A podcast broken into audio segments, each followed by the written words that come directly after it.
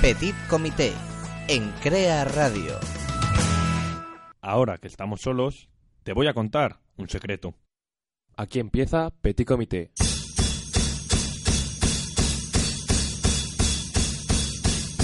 Well, you're in your little room and you're working on something good. But if it's really good, you're gonna need a bigger room. And when you're in the bigger room, you might not know what to do. You might have to think of how you got started sitting in your little room.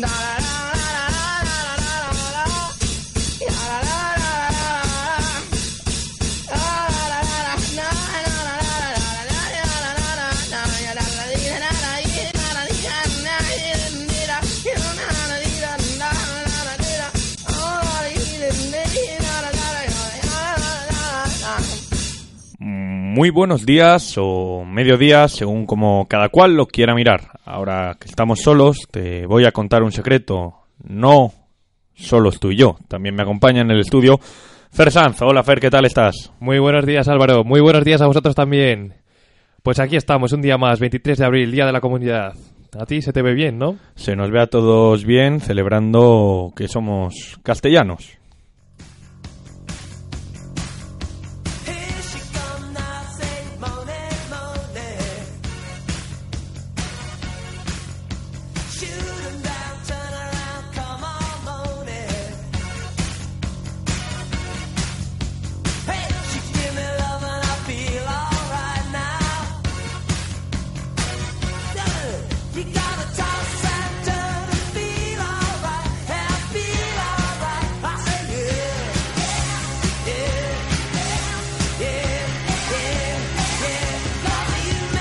Hoy un día en el que tenemos un programa, puff, cargadísimo, pero venga, vamos a intentar ceñirnos al tiempo que luego vienen los amigos, por llamarles de alguna forma, de Iniciativa Caos y no queremos que empiecen con retraso.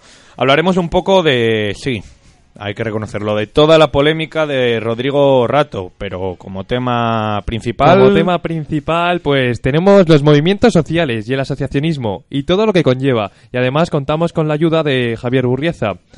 Luego también tendremos el escobazo y ahora vamos con los titulares jugulares o los titujugulares.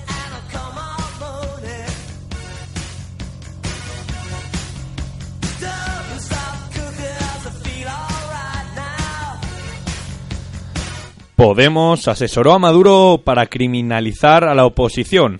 No bajaban la tapa. Era necesario un cambio.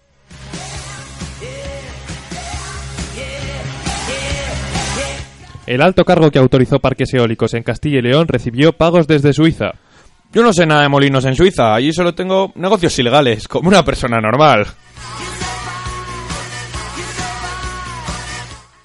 Baltasar Garzón eh, se fue de cacería en 2003 con la Púnica. Prometo que no utilicé armas de fuego. Con estas manitas, el apoyo de la ley y un látigo de la y el látigo de la indiferencia me es suficiente. María Dolores de Cospedal. Hemos trabajado mucho para saquear a nuestro país.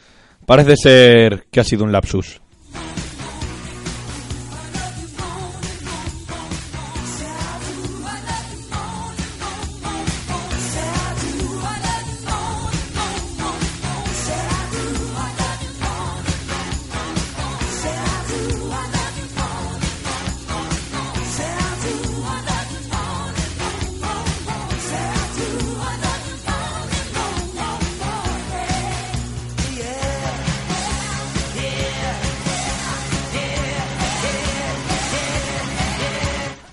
Y con todo el dolor del corazón vamos a hablar del príncipe destronado, no del de Delibes ni mucho menos, sino de Rodrigo Rato, que durante muchos años se ha considerado pues uno de los milagros españoles. En España puede decirse que ha habido dos, el de la transición y el milagro económico del gobierno Aznar. Ahora existen críticas a los dos. Rodrigo Rato, como hemos dicho, se ha convertido en la diana de todos los dardos. Durante mucho tiempo fue el protagonista del gran crecimiento económico en España, de masilla a gran potencia mundial. Bueno, en realidad es que, sinceramente, era un fenómeno. Dentro del Partido Popular, como tú dices, fue el milagro económico. Todo eran elogios, elogios para él. Incluso dijo Aznar que era el mejor ministro de Economía. Bueno, pues a Aznar estuvo a punto de, de sustituir y más tarde, en su marcha, Rato rechazó varias veces y por eso tenemos la carita de Rajoy presidiéndonos. El carismático Rajoy, que ahora preside España, y Rato, que presidió el FMI. Posiblemente ha sido el cargo más importante que ha llevado a cabo un español. ¿O bueno, no? después del maquillador de Isabel Preisler. Pero bueno, primero han sido el tema de las opacas y ahora detenido en su casa. ¿Por qué? Bueno, pues el primer medio que saltó la liebre fue Voz Populi. Y lo que contaban es que lo hicieron para garantizar que hubiera un registro en perfecto, sin, sin- sin ningún tipo de riesgos en las diferentes propiedades de Rodrigo Rato, sus casas, despachos. Pero ¿quién, quién le detuvo? ¿Quién le detuvo? Los agentes de Hacienda. ¿Y está en libertad? Sí, ¿Pero por qué? Pues porque se tienen sospechas de que ha cometido fraude fiscal, blanqueo de capitales, etcétera. pero ¿de cuánta pasta? Pues se habla de 5 millones. ¿Según quién? Pues existe cierta coincidencia, pero la información es del mundo. ¿Y cómo está ahora Rato? En, en libertad, pero sin cargos. Pues eso, eso parece. Pero ¿según quién?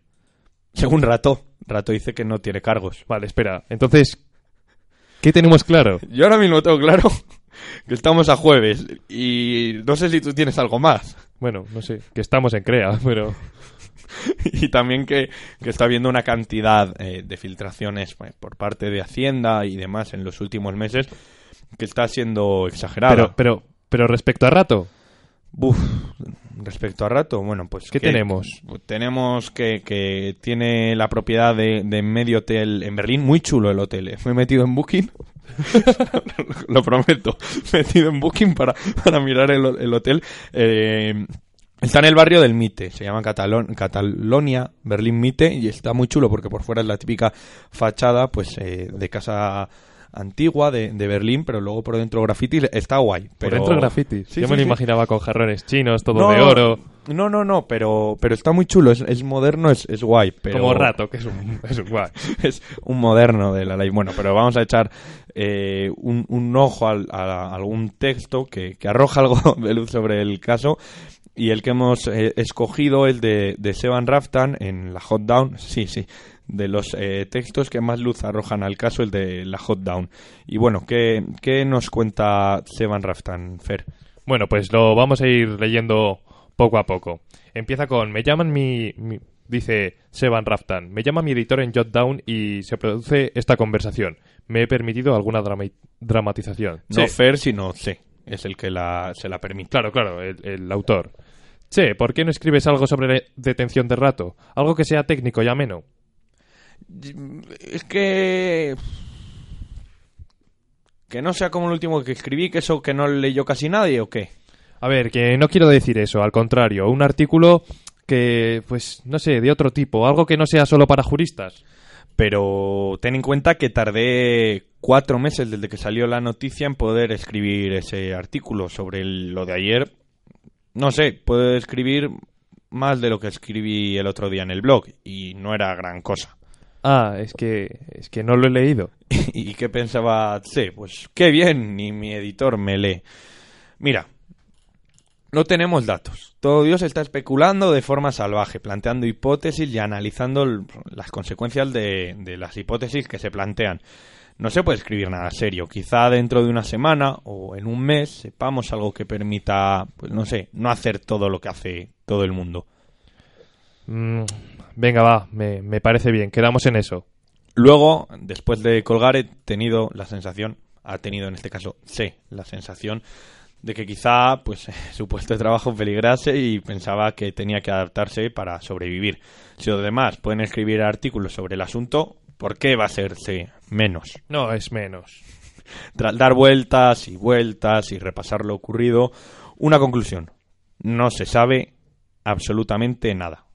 ¿Y qué conclusión podemos sacar nosotros? Pues que aún queda mucho que, co- que cortar. Quedan muchas portadas y muchos minutos de prime time. El, texto de, de Tse en la Hot Down, eh, prometemos colgarlo en redes sociales. En cuanto acabe el programa, tanto en Facebook como en Twitter, lo, lo vamos a poner. Pero bueno, con cierto punto irónico sobre lo que reflexiona es que todo lo que publican los medios ¿Puede ser cierto o no? Porque realmente versión oficial no existe. Todos son filtraciones y se están haciendo muchas conjeturas sobre la vida de rato, pero realmente no se sabe demasiado. Pues eh, lo que ha dicho Fer, que queda pues muchísimas horas en tele y, muchas páginas en periódicos. El prime time lo va a copar y, y esto ya es opinión más personal de, de nosotros, del equipo de Petit Comité, que hasta las elecciones se van a filtrar mogollón de cosas, quedan muchísimas cosas que, que yo creo que van a sacar la- los colores un poco a todos los partidos. ¿no, Eso Fer? es, no solo de rato, sino de todos los partidos. Y además que también se juega un poco esta, esta carrera periodística de sacar, no información, pero todos saquemos algo. ¿Por qué? Pues porque lo ha sacado hace un minuto el país, pues yo soy el mundo y tengo que sacar. Y a veces nos quedamos un poco desinformados y en conjeturas solo. Al final, los medios que más han acabado sacando, en este caso, han sido otra vez los digitales, Voz Populi, el, el diario y el confidencial.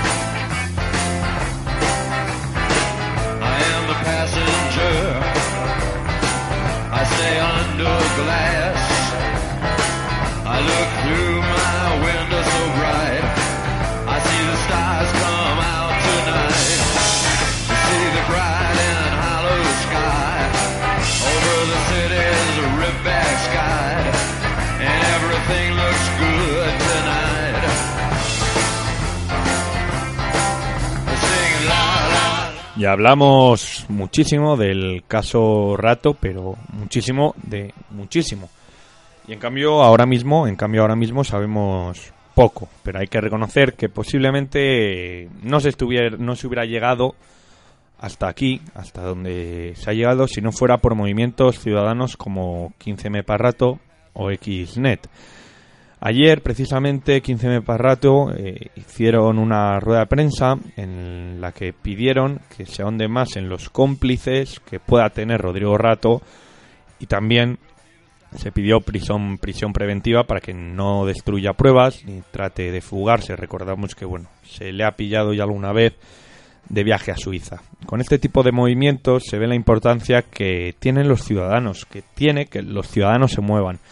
Porque si el ciudadano, si nosotros como ciudadanos somos críticos, tenemos eh, que, ver que, que esto influye. Pero también hemos de reconocer que la mala situación que estamos viviendo, todos los problemas que están saliendo ahora a la luz, tiene algo de culpa la sociedad que ha permitido que esto llegue hasta aquí. Al fin y al cabo, en la democracia el poder es del pueblo. Lógicamente es menos culpable que otros, pero en una sociedad dormida es mucho más fácil de ser manipulable.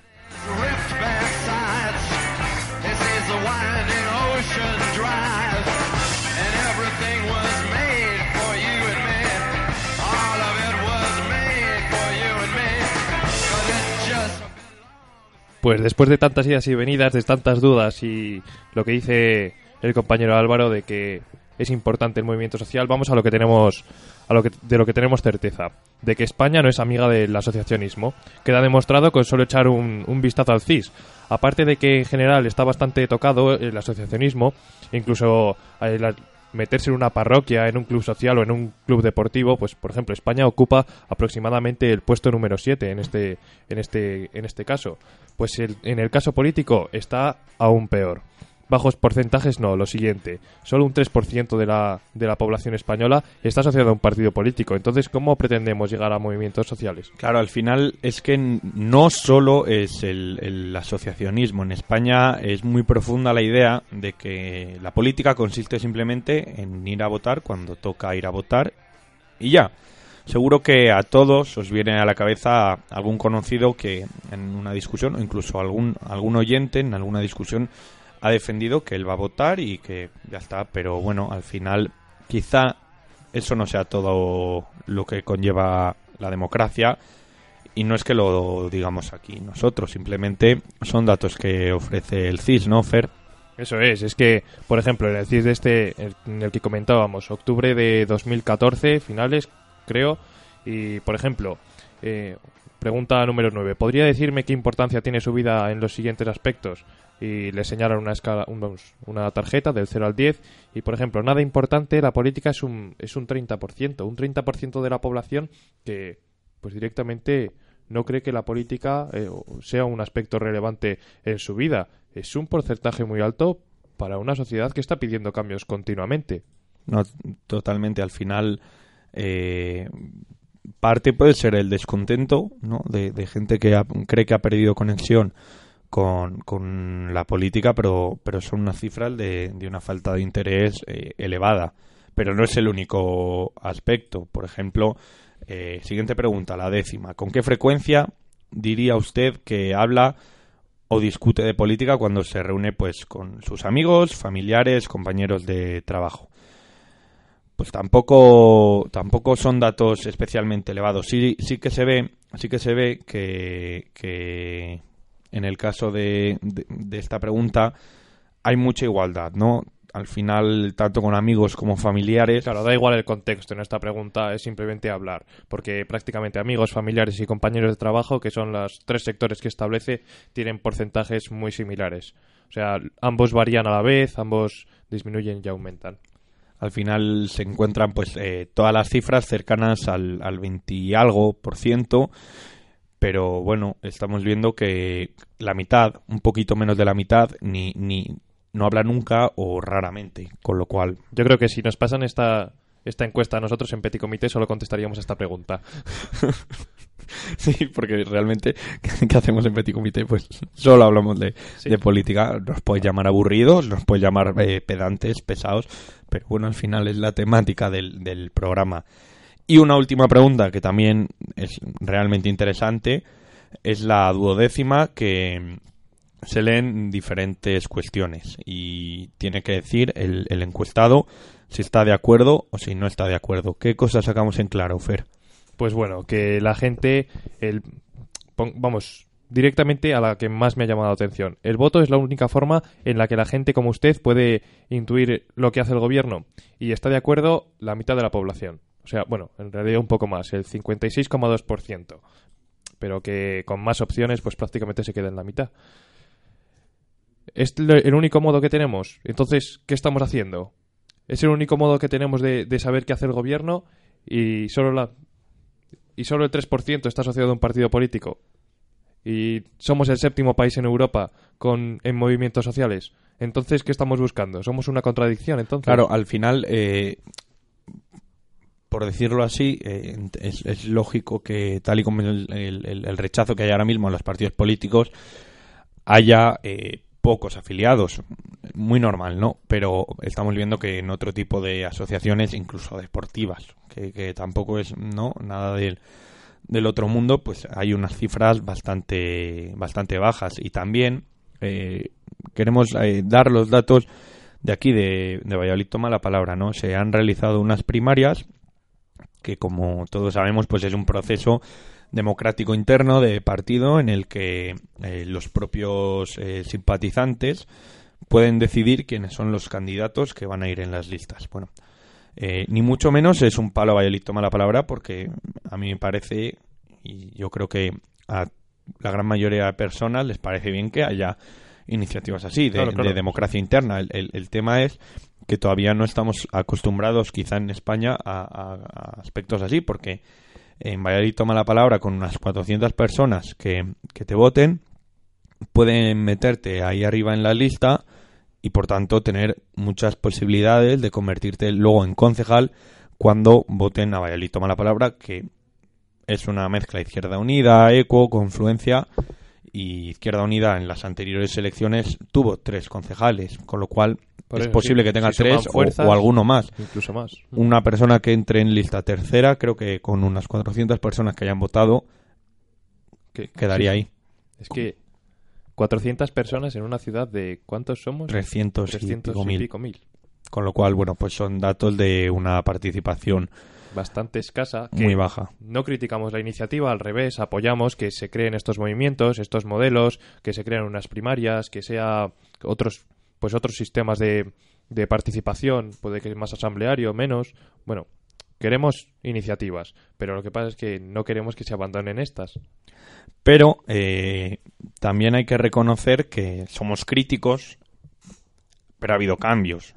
Porque con la llegada del 15M ha habido una explosión de ese tipo de, actividad por parte Claro, de los claro. ciudadanos, movimientos, 15M iniciativas. implicó una movilización directa de la gente. Pues eso, esa gente que no se sentía representada por, por la política que se estaba llevando en ese momento o que prácticamente se está se sigue llevando actualmente, pues todos conocemos la etiqueta con la que con la que llenaron con la que llenaron Sol, democracia real ya y pues incluyó muchísimos sectores. Además, creó una esperanza en un tipo de, de política nueva, al servicio del ciudadano, en vez de al revés, que pues parece ser que nosotros estamos al servicio de los políticos, pues una política más cercana.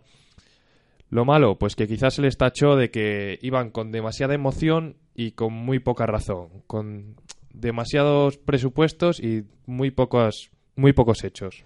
Sí, al final sí que es cierto que eh, en el 15M había una parte negativa que tampoco puede, a lo mejor también es positiva, y es que había muchos sectores, eh, pero luego al final en, en, algunos casos solo eh, se acaba imponiendo una idea. Bueno, pues son los problemas que, que ha habido del 15M que nunca ha habido quizá en España, eh, desde que ha llegado la democracia, eh, una iniciativa tan, tan fuerte y con Claro, tanto éxito. Ahora vamos a hablar con Javier Burrieza, que él ha formado parte y, seguramente nos pueda traer unas reflexiones pues bastante más acertadas o quizá mejor dirigidas de las que hagamos nosotros, pero bueno, quizá antes de la aparición de, de Podemos la, la, la forma de muchos ciudadanos eh, de rechazo era simplemente el voto en la urna, el votante del PP el PSOE votó a UPyD, pero UPyD no tuvo mucha repercusión porque al final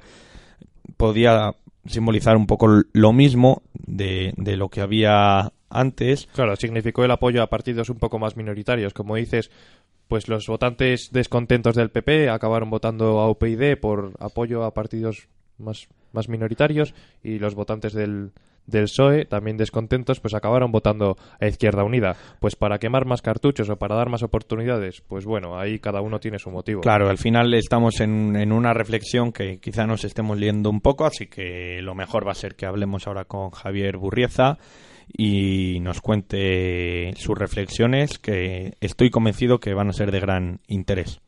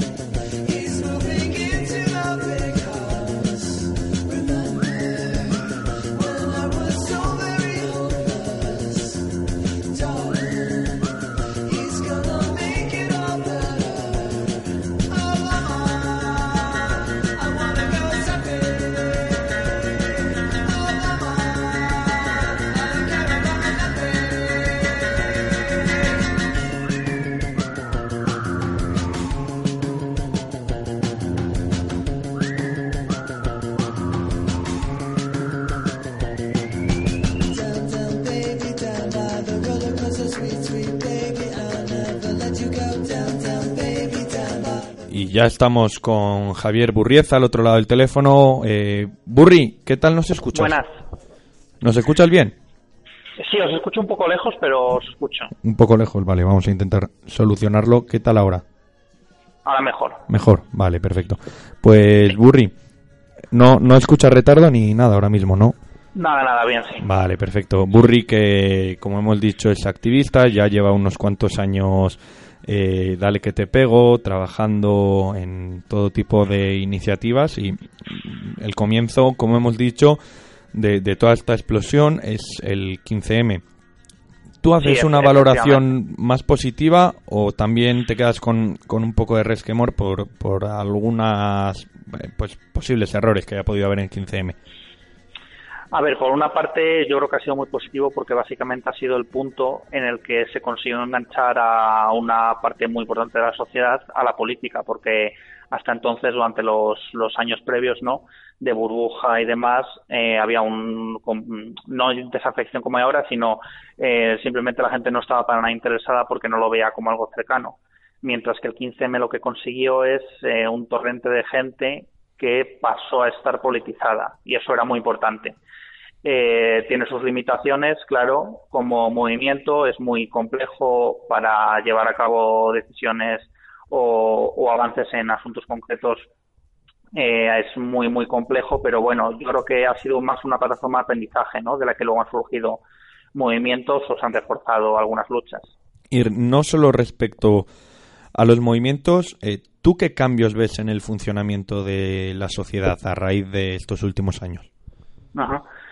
Eh, yo creo que el fundamental es, eh, como un poco como decía, el, el no implicarse quizá, que eso queda por conseguir, eh, más gente ¿no? y más implicación, sino el hecho de que la gente esté atenta a lo que pasa. Es decir, que mm, si sale un caso de corrupción, pues se conoce. Eh, hay mucha gente que trata de buscar más información sobre ello. Por eso hay más demanda de programas de- en los medios de este tipo. Eh, hay como una especie de, o sea, estamos más atentos y estamos más encima de nuestros, de las instituciones, ¿no? O sea, estamos más encima de ellos. Esa es la clave, yo creo. Y toda esta gente, bueno, toda esta gente no, pero mucha de esta gente que, que empezó a curtirse en movimientos sociales ha acabado dando el paso para entrar en, en la política profesional. ¿Cómo, cómo lo ves tú? ¿Qué, qué te parece? ¿Es, una, ¿Es algo positivo o quizá se puede perder algo de identidad?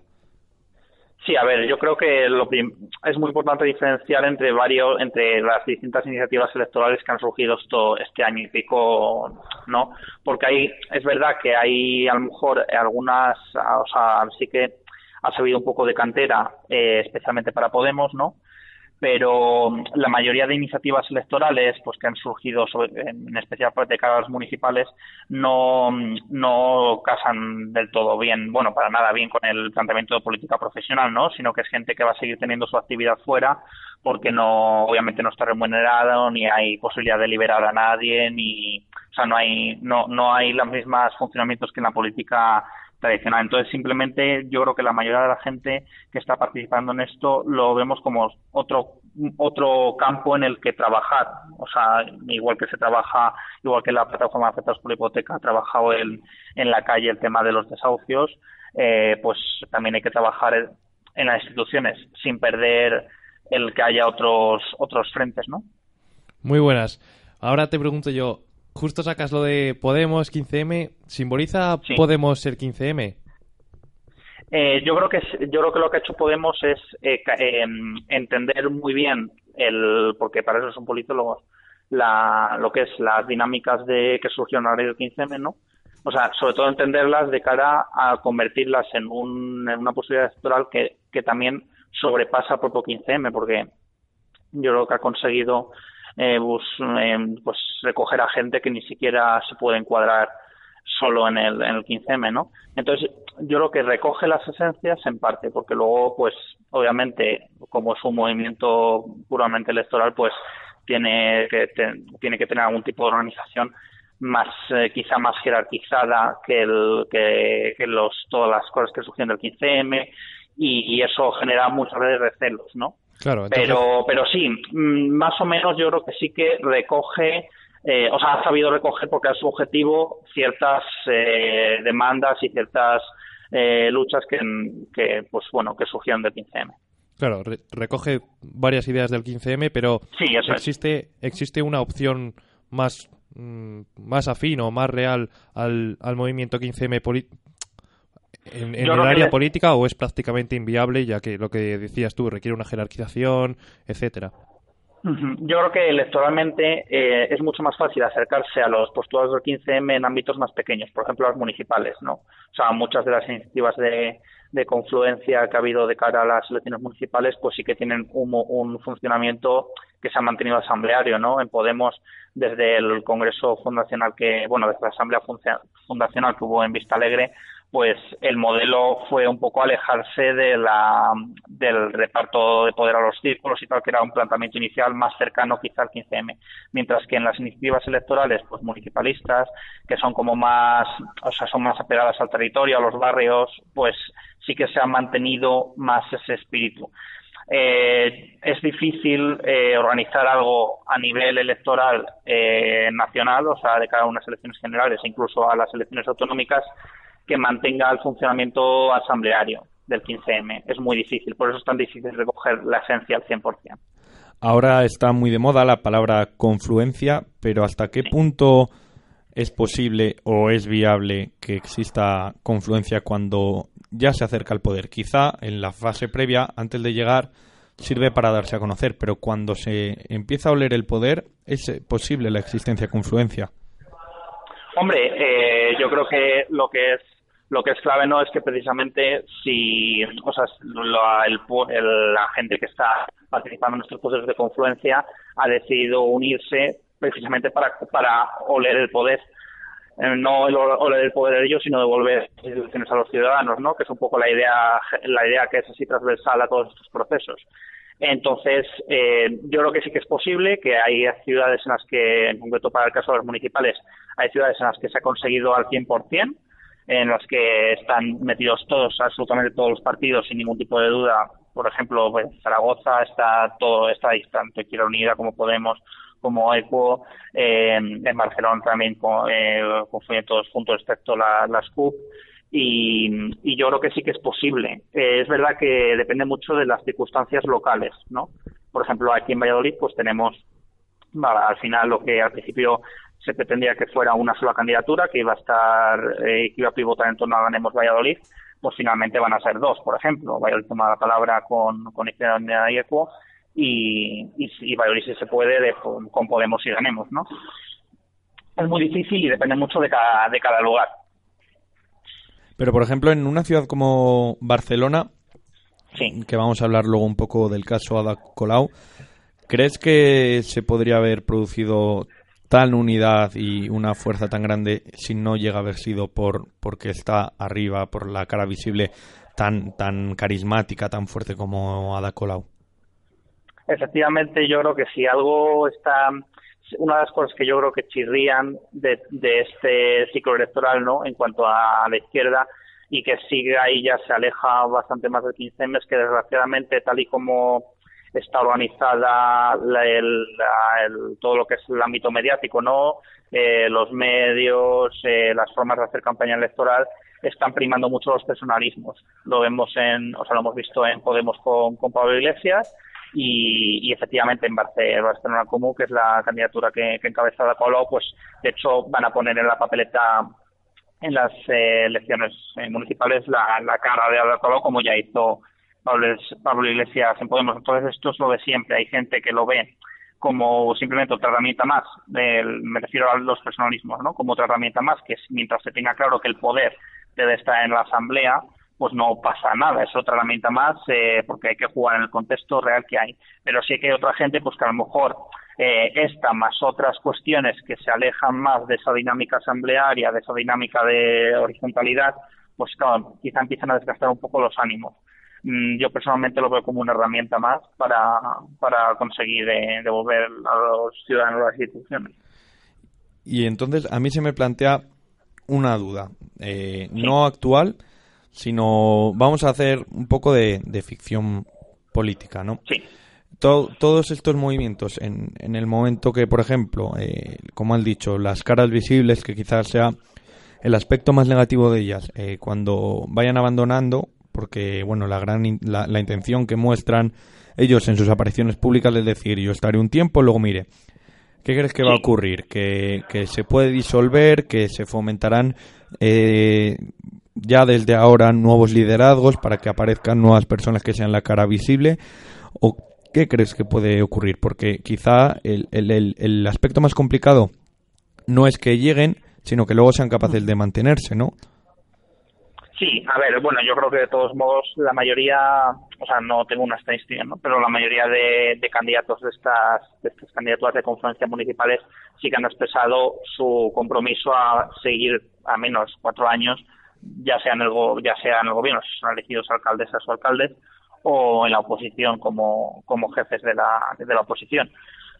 Mm, ¿Qué, ¿Qué ocurre más allá? Yo creo que hay recambio, ¿eh? O sea, hay mucho, o sea, detrás de esta gente hay mucha inteligencia colectiva y hay muchas personas que, mm, que, mm, vamos, que son muy valiosas. O sea, se, ve, o sea, en cuanto, o sea, la, ya solo la calidad de los programas, que independientemente de, de su, o sea, de cómo, eh, de cómo sientas o cuál sea tu ideología, se ve que están mucho más afinados que por las propias formas de hacerlos, que están mucho más afinados que el de las formaciones tradicionales. Eso denota que hay detrás hay gente que, pues, que hay de cambio, quiero decir.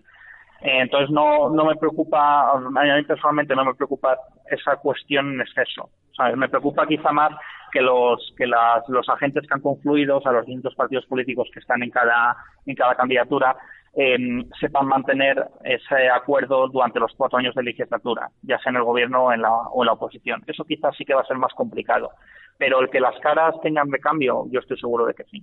Claro, dices que, o sea, eso, que las caras tienen recambio, que, pero que lo importante es que se mantengan las ideas. Es decir, que porque desaparezca, porque desaparezca la, pues eso, la, la imagen de una persona y tal, tampoco tiene que ser lo, el cambio drástico, sino que al revés. Eso no tiene que generar un conflicto con la continuidad de las ideas.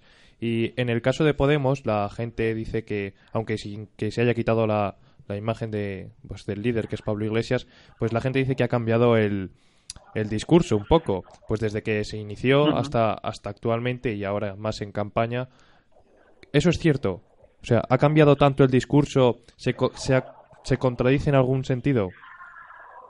Sí, yo creo que ha cambiado clarísimamente. Yo no, no me, la verdad es que no me gusta usar el término contradicción porque yo no veo contradicción. Yo veo que es simplemente una evolución de, de cómo, de, pues de la, de lo que ellos van determinando que es su estrategia electoral.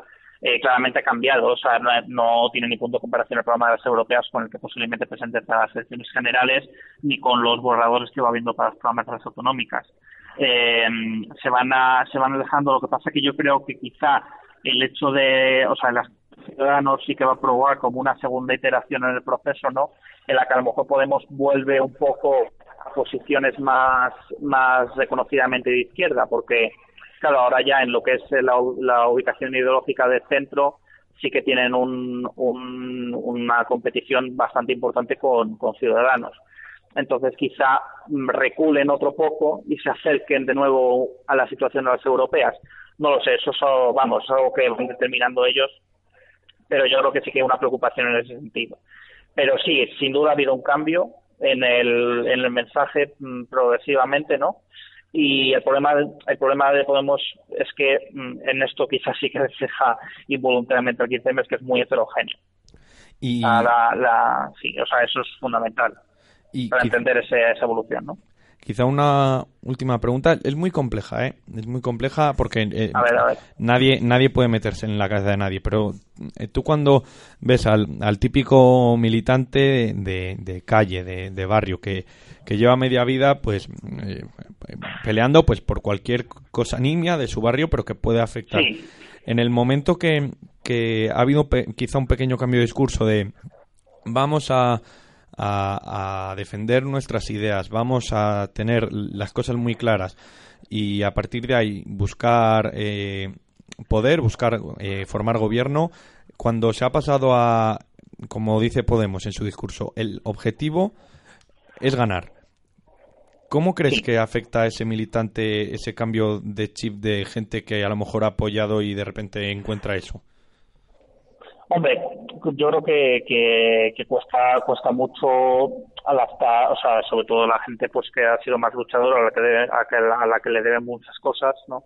Es muy complicado porque esto es un tiempo como muy singular, ¿no? En el que por primera vez en muchos lugares, pues la izquierda transformadora, no, no, el, no el Partido Socialista, ¿no? Sino que, que se suele llamar la izquierda, lo que está a la izquierda del Partido Socialista, tiene opciones reales de gobierno. Es algo que, que no ha, no ha pasado hasta ahora y, y entonces es algo eh, pasar de una perspectiva de oposición en la que tú has desarrollado tus luchas y muchas veces con éxito, pero fuera de instituciones, o sea, a raíz de, del paro de desahucios, de la ocupación de, de edificios abandonados, todas estas, todas estas luchas que ha habido estos años, desde una oposición, es muy difícil entenderlas cómo van a ocurrir desde una postura de gobierno. Entonces eso genera muchas fricciones, especialmente en la, en, pues, en la gente más experimentada, ¿no?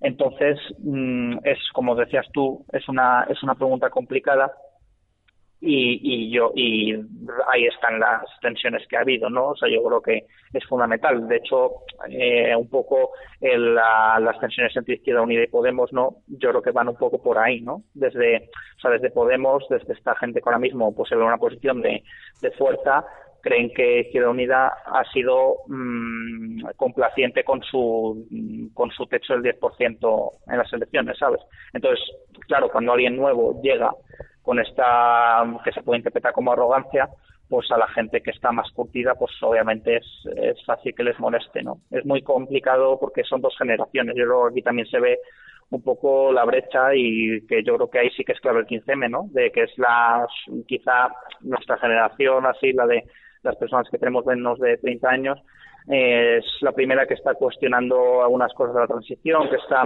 o sea, yo creo que hay, sí que hay una brecha generacional incluso en estos ámbitos en los que la ideología, en teoría, es bastante común. Pues Burri, muchísimas gracias por, por acompañarnos en un petit comité que además sabemos que no ha sido sencillo, que estás por la facultad y agradecemos mucho que hayas compartido con nosotros en Crea Radio pues estas eh, pequeñas reflexiones, pero de gran interés, Burri. Muchas A gracias, de verdad. vosotros, chicos, mucho, mucho ánimo con el proyecto que, que esto va viendo un poco. Gracias. Eso esperemos, eso esperemos. Un abrazo, Burri. Un abrazo, adiós.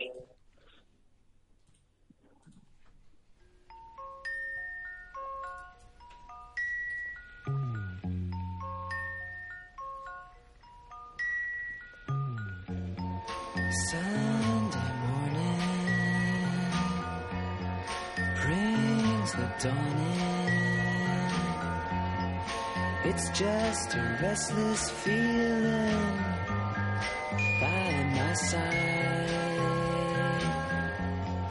Early dawning, Sunday morning. It's just the wasted years so close behind. Watch out, the world's behind you. There's always someone around you who will call. It's nothing at all. Sunday morning,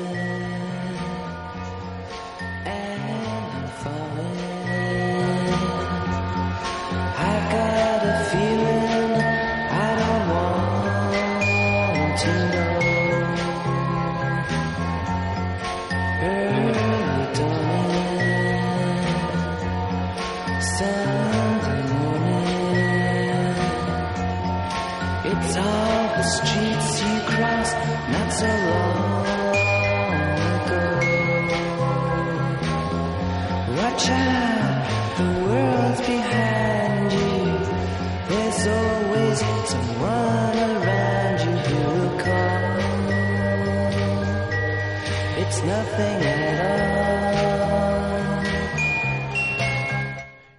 Y después de esta reflexión con Javier Burrieza, del cual, al cual le volvemos a agradecer su intervención, vamos un poco a hablar de los movimientos sociales o de las causas, consecuencias un poco que tuvo el 15M. Una asociación bastante importante o fundadora del 15M es la, es la PA, la plataforma de, de Afectados, de por, la hipoteca. que se considera un movimiento horizontal, pero ¿cuándo nace? Pues nace en, en febrero de 2009 en Barcelona, pero actualmente está, está presente en toda España. Surge en el marco de una crisis inmobiliaria, pues la que estamos viviendo entre el 2008 y actualmente, y pues eso, desencadenado por una burbuja inmobiliaria y, luego las posteriores protestas por, por, la- por explotar la burbuja desde 2011-2012. Ellos mismos pues han defendido eh, infinidad de casos de desahucios, se consideran no violentos, eh, con un funcionamiento asambleario y apartidista, aunque bueno, ahora quizá la cara visible a Colau esté en Barcelona en común. renunció el- renunció a la Eso es. a la representación se diría sí. representación de, de la PA en, en noviembre de 2014 me suena así que actualmente está politizado pero es o sea ella no está dentro Bueno, Ada Colau, que la hemos comentado brevemente con, con Burri en directo, es alcaldable por Barcelona y, bueno, de hecho ahora mismo, pues detrás de, de Convergencia Unió, es el Barcelona en común la fuerza con más posibilidades de, de ganar la alcaldía, de obtener la alcaldía de Barcelona, una Algo ciudad lógico, importante. algo lógico después de toda la actividad social que ha que ha Sí, llevado a al cabo esta final, claro, o sea, han ofrecido eh, asesoramiento, eh, han ayudado y han estudiado diferentes casos de afectados el otro día.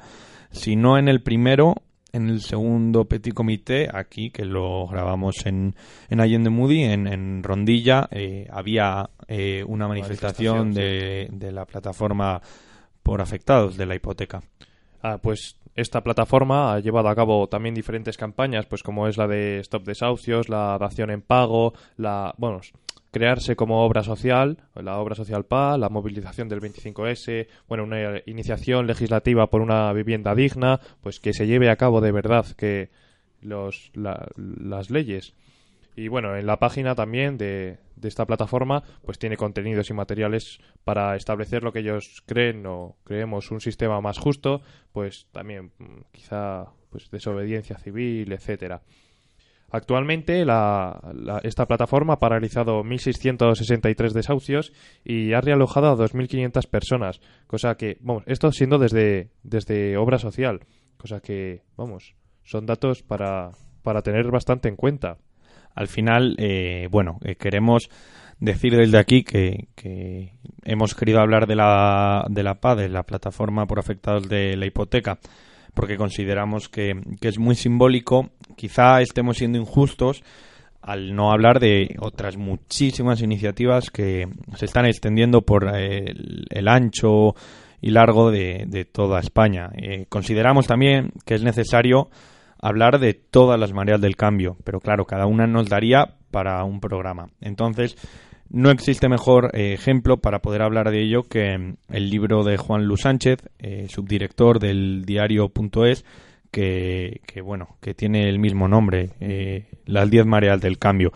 Explica, pues, eh, todos los posibles, bueno, miento, todos los cambios que ha vivido la sociedad eh, o algunos sectores en particular a partir de iniciativas pequeñas o grandes, eh, dependiendo del caso.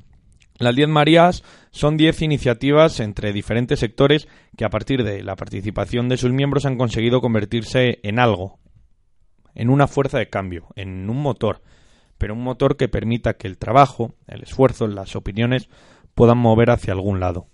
Pues como dice García, pedimos perdón porque no vamos a poder explicar en profundidad ninguna de ellas. Sería caer en un error intentar hablar de ellas y solo hablar su- superficialmente. Pues ni de la blanca, que es sanidad, ni del azul del agua, la verde de educación, eh, marea contra los desahucios, nuevos medios, feminista, transparencia, tecnopolítica, cultura libre, ni la constituyente. Son mu- muchas que, si se tratan, queremos tratarlas bien. Al final, eh, no estamos hablando de cualquier cosa. eh, todas las palabras que ha dicho ahora mi amigo Fer, feminista, transparencia, no estamos hablando de, de cosas livianas y que, que no tengan ninguna profundidad, sino que, bueno, deben tratarse con todo el respeto del mundo. Con mucho más tiempo del que actualmente tenemos. Claro, hemos contado alguna cosita de la PA, pero nos hemos quedado en la superficie. Pero, como hemos dicho, bueno, pues eh, son cosas que quizá vayamos haciendo petit comité más, más enfocados a esos puntos. Pero aún así queremos eh, compartir dos reflexiones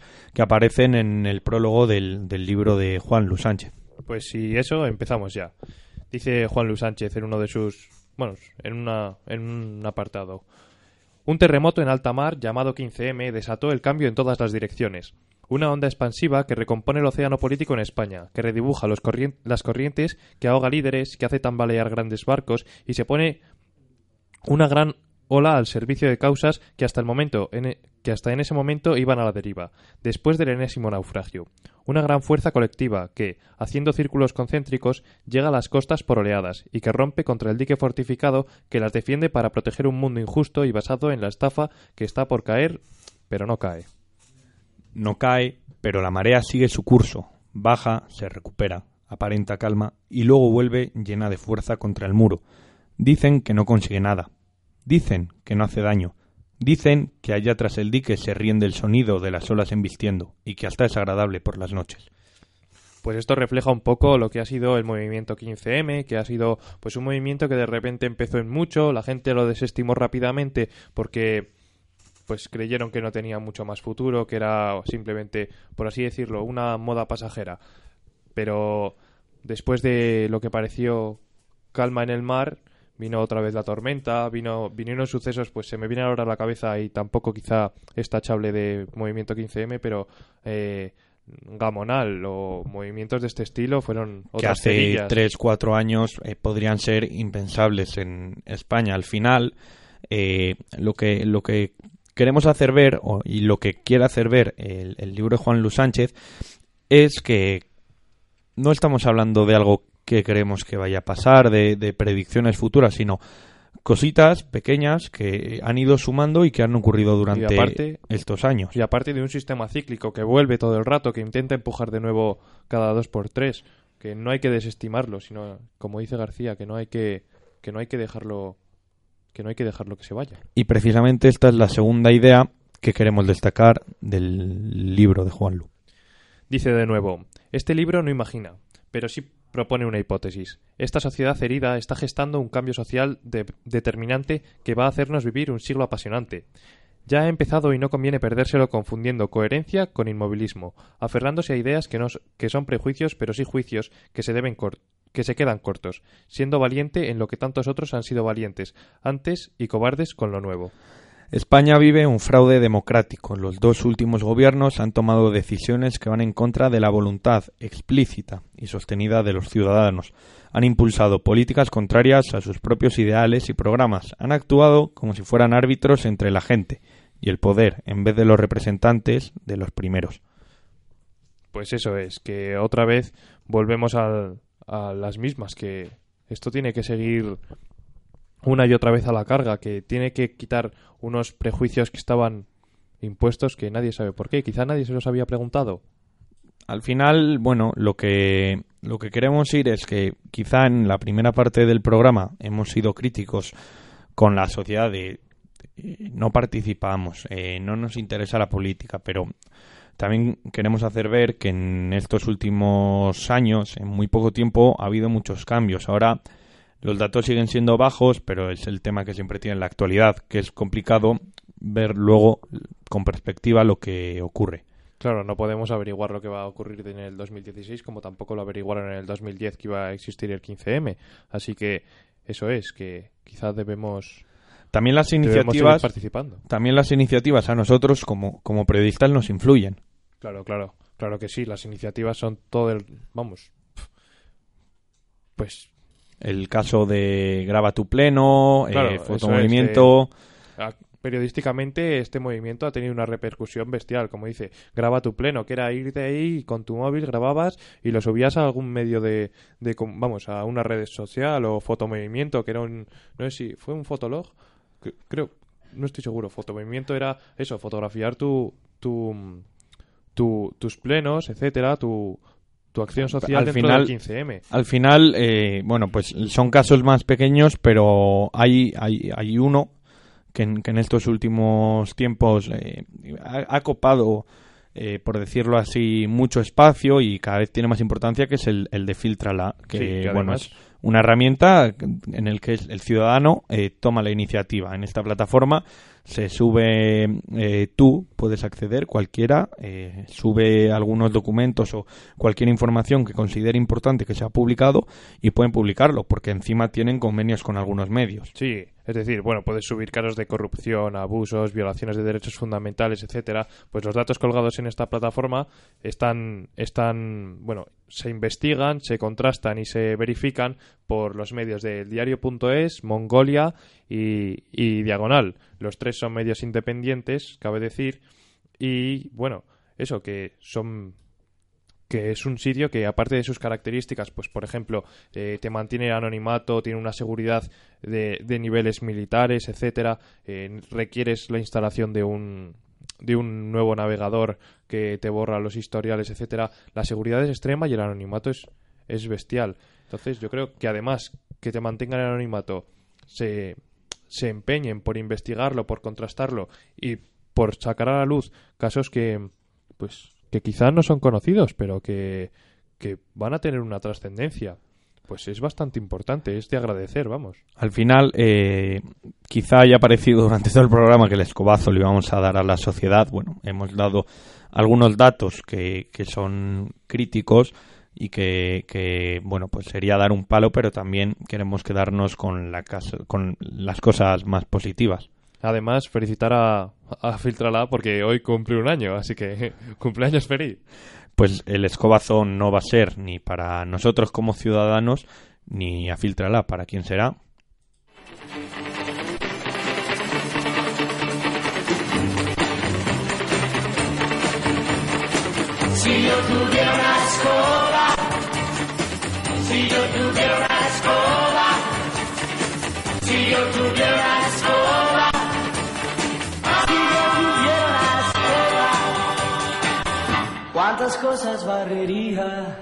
Y la sección que tanto nos gusta, aunque hoy no nos gusta tanto, y el primer escobazo nos lo vamos a meter a nosotros porque, bueno, previamente, eh, antes del programa, dijimos que queríamos hacerlo más rápido que en otras ocasiones para dedicarle más tiempo a este tema porque consideramos que merece este tiempo mucho más y muchísimo más del que se va a dar en todos los medios nacionales. ¿Por qué? Pues bueno, Fer, ¿cuál es el tema que hemos decidido para el escobazo? Pues como tú comentabas, a diferencia de otros días, hoy nos toca estar un poco más serios y es que el tema lo requiere. Y bueno, quizá no tenemos el tiempo necesario, pero nos gustaría tratarlo. El escobazo es para, para los medios, para el tiempo, y además nosotros estamos pecando de ello. El naufragio de una barcaza con 850 inmigrantes a bordo aproximadamente y la poca cobertura que ha tenido además. Eso es. eh, al final la Marina pidió un barco portugués que socorriese al barco, pero cuando lo vieron se echaron todos a un lado, se volcó, bueno, Eso es, en un barco lleno de sirios, eritreos, somalíes, bueno, de, de diversidad de, de países. Actualmente solo hay 28 supervivientes y representan el 3% de, de lo que iba en aquella, en aquella barca. Más de 800 personas. Había gente incluso en las bodegas, mujeres y niños. Pues según, según, según llegaron a, tierra, fueron detenidos un tunecino y un sirio como capitán y ayudante y la Fiscalía de Catania, al sur de Italia, donde se les ha recogido, les imputa de delitos de naufragio culposo, homicidio culposo múltiple y favorecer la inmigración clandestina. Otra cosa, yo creo que a lo que deberíamos dar el, un gran escobazo. Al final nos quedamos con, por decirlo así, con la cifra 800, pero nos olvidamos de la segunda parte de la frase, que son personas. Son personas. Y en 2015 ya ha habido 1.700 muertos en el Mediterráneo. Personas muertas. Vuelvo a repetir, personas. Porque es que esta semana no solo son los 800, es que estamos en unas cifras que dan miedo. Y ha coincidido con otro par de noticias importantes, la que hemos hablado de Rodrigo Rato, por ejemplo, o, bueno, que un chaval ha entrado con una ballesta a un colegio. Al final, nos estamos perdiendo cosas que son realmente importantes y que derivan en profundos problemas sociales. Eh, según el ministro de Exteriores italiano, el volumen de negocio de, esa- de mafias que pueden llevar esto es el 10% del PIB de Libia, que no estamos hablando de cualquier cosa. Eso es, es un, es un dinero que además está destinado prácticamente eh, al terrorismo internacional. Y aparte, ¿qué pasa? Que pensamos que viajan los más pobres, los sin recursos, etcétera. Esto no. Uno, daría igual que fuesen los más pobres porque la tragedia es la tragedia, pero es que aparte no viajaban los más pobres. Era gente que tenía una, una esperanza, era gente que había conseguido salir de un país en guerra. Es que no, creo que no sentimos esa empatía por esa gente que está en los... No, es que no existe ninguna empatía porque simplemente vemos como, como cifras de, de gente, ya está, eh, si se mueren ahora mismo 10 personas en, en, no sé, cerca de Villalar o 4 en un accidente de coche, lo veríamos como bastante más grave. que, que- que- que grave es. Pero que es que esto también, que es que esto también requiere su tiempo, también requiere su profundidad, también necesitamos de, de gente que nos informe, de gente que se ponga en su situación. Y bueno, los primeros que nos tenemos que poner en esa situación somos nosotros. Si nosotros no somos los que requerimos, ni los medios van a publicarlo, ni los políticos van a hacer políticas para contra, vamos, por favorecer o estas situaciones o por legalizar la, la bueno legalizar o poner en mejor situación la inmigración etcétera Al final, esta semana es un escobazo para todos.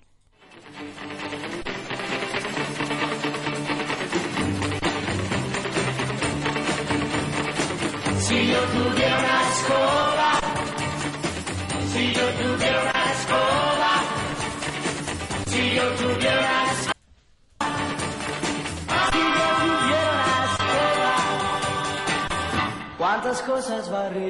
Y toca despedir ya el programa con este mal sabor de, de boca.